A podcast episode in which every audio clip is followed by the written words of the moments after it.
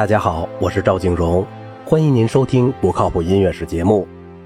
马勒的第二交响曲以复活交响曲闻名，像贝多芬的第九交响曲一样，也在作品的高潮中引入人声，篇幅较长、充满激情和高度展开的第一乐章，让位给一首具有奥地利连德勒舞和曼圆舞曲轻松而摇曳的民歌节奏的行板。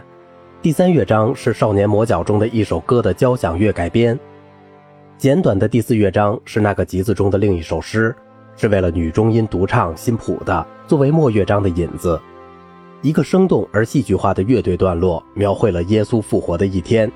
它引向一个独唱与合唱的雄伟段落，歌词是18世纪德国诗人弗里德里希·格特利布·克罗普施托克的《复活节颂歌》。第三交响曲也要求人声的参与。一首是根据尼采的《查拉图斯特拉如是说》作词的女中音独唱，另一首是根据《少年魔角》中一首快乐的诗歌改编的女高音独唱和男童声与女声的合唱。这部作品风格和素材的多变，证实了马勒在写作它时候说的：“写一首交响曲就是建造一个世界，在人生乐章之前是一个充分发展的第一乐章，一首小步舞曲。”以及根据马勒的《少年魔角》中另一首歌曲《夏日休闲》而作的小协谑曲，它的结尾是一首布鲁克纳式的表现力很广的柔板。第四交响曲反映了五彩斑斓的世界，它比第三交响曲短一些，配器更加轻盈，近于常规形式，更加容易理解。这首交响曲和第二交响曲如同《大地之歌》一样，一直是马勒作品中最受欢迎的。它的第一乐章遵循了许多古典主义时期的规则。城市部是 G 大调，清楚地奏出主题部分，一个方整句法的主部主题，一个属调上的抒情的副部主题，一个有趣的结束部主题也在属调上。不乎意外的是，在展开部之前开头部分的反复，却没有在再现部中返回主调出现。马勒对乐器的准确使用，很好地表现在他对开头材料的配器上。在由长笛、单簧管和雪橇铃合奏的三小节引子之后，长而曲折的旋律乐句由第一小提琴、大提琴和低音提琴、圆号、双簧管和单簧管奏出。当动机由后来不同的乐器演奏时，听起来就有些滑稽和自我嘲弄。例如，展开部中一个复杂的对位经过句中，低声动机的片段由小号和高音木管乐器演奏，而抒情的第二主题中，三个显著的重复音符。首先是在大提琴中听到的，现在变成柔和的木管乐器、竖琴泛音和波的弱基组成的幽灵般的音响。虽然原先的乐思像在一个古典的展开部中那样被解体和重新结合，但听众好像经历了一场梦魇，记忆中的意象从下意识中以奇怪而扭曲的外貌跳了出来，于是在线部就有了恢复正常、清醒和逻辑的效果。第二乐章为八三拍。是德国绘画中最喜欢的主题——死神之舞的音乐解释。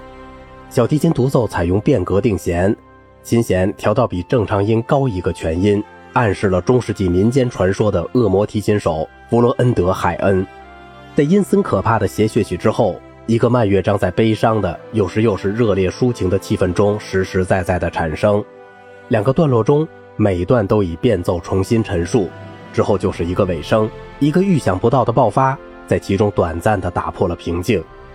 第二个旋律主题说明马勒强化的技巧不是通过瓦格纳式的魔镜，而是像勃拉姆斯那样，通过以更大的跨越寻求更高的音高，每一次都返回到基础阵营中来。最后一个乐章写作于其他乐章之前，是一首根据《少年魔角》中歌词创作的歌曲，描绘了孩子对天国的幻想。在这里又出现了第一乐章引子中开放五度的铃铛声和跑动的音型，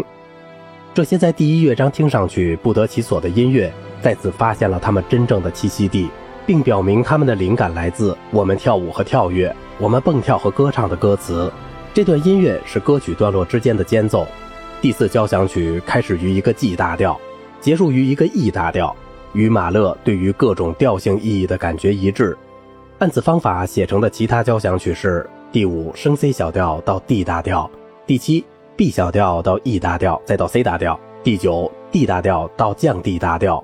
个别声部的强大的线性轨道产生了和弦，而不是屈服于它们，也带给传统的调性和声以一种削弱的感觉。第八交响曲由两个大型的合唱乐章构成。马勒在第一乐章使用了颂歌赞美诗“仁慈的造物主”的歌词。第二乐章取自歌德的《浮士德》第二部分的整个结束场景，实际上是一部完整的世俗清唱剧，类似于李斯特的《浮士德交响曲》和《圣伊丽莎白》。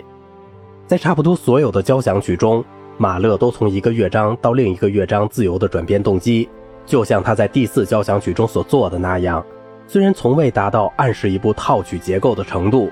在马勒的众赞歌主题中，在他对四度和五度动机的喜爱中。在他的引子中，以及在他的第三和第九交响曲的柔板乐章中，都显而易见地存在着布鲁克纳的影响。中间的三首交响曲接近于古典形式，但它们的规模更为巨大，乐会更加热情，而且具有音画般的特点和情绪与风格的尖锐对比。甚至当时已经普遍运用的从大三和弦转为小三和弦的手法，也被带有象征意图的用来描绘从乐观到失望的变化。